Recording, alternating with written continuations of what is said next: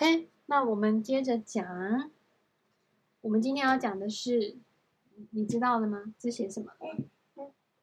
拼拼拼拼凑凑凑凑的的变变色你还没讲到这里。龙。我讲，我刚刚有讲了。然后我们刚刚讲到了这只 chameleon，它要去哪里？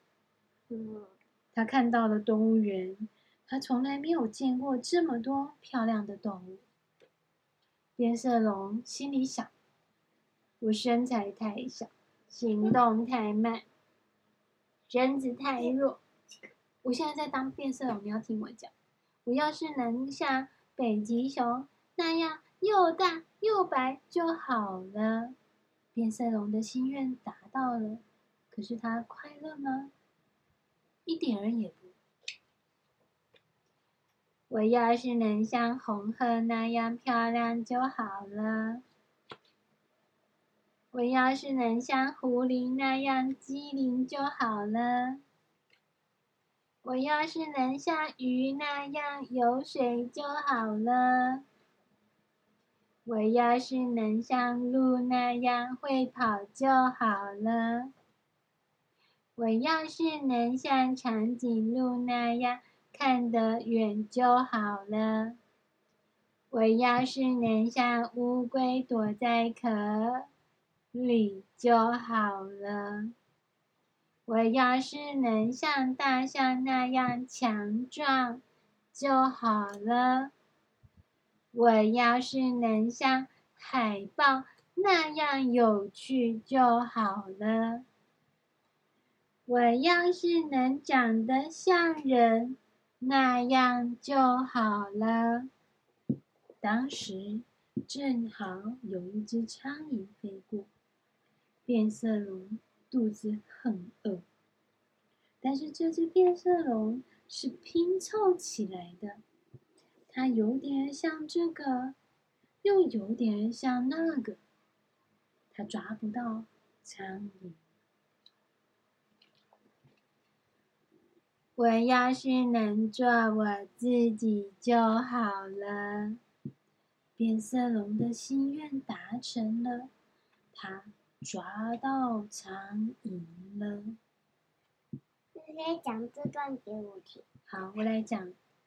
艾瑞卡尔说，这本书是由好几百个作者共同写成的，他们是艾瑞卡尔。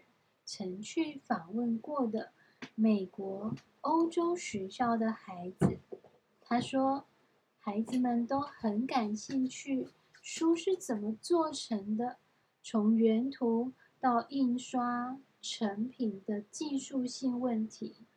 但是，但我一直强调，创意、想象力、你的感觉以及你会怎么想，要比。机器生产重要多了。他和孩子一起合作，创作一本有关可爱动物的书，由孩子提供建议，他动手画出来，有问有答的讨论很顺利，很快的就画出动物来了。但只先画最有特征的部分，然后再拼凑组合起来。当动物拼的拼凑的越接近答案时，围观的孩子就越兴奋。艾瑞卡尔常到动物园为动物写生。有一次，他看到一只变色龙停在一根树枝上，变色龙没什么表情，只除了宝石似的亮亮的眼睛。他就想。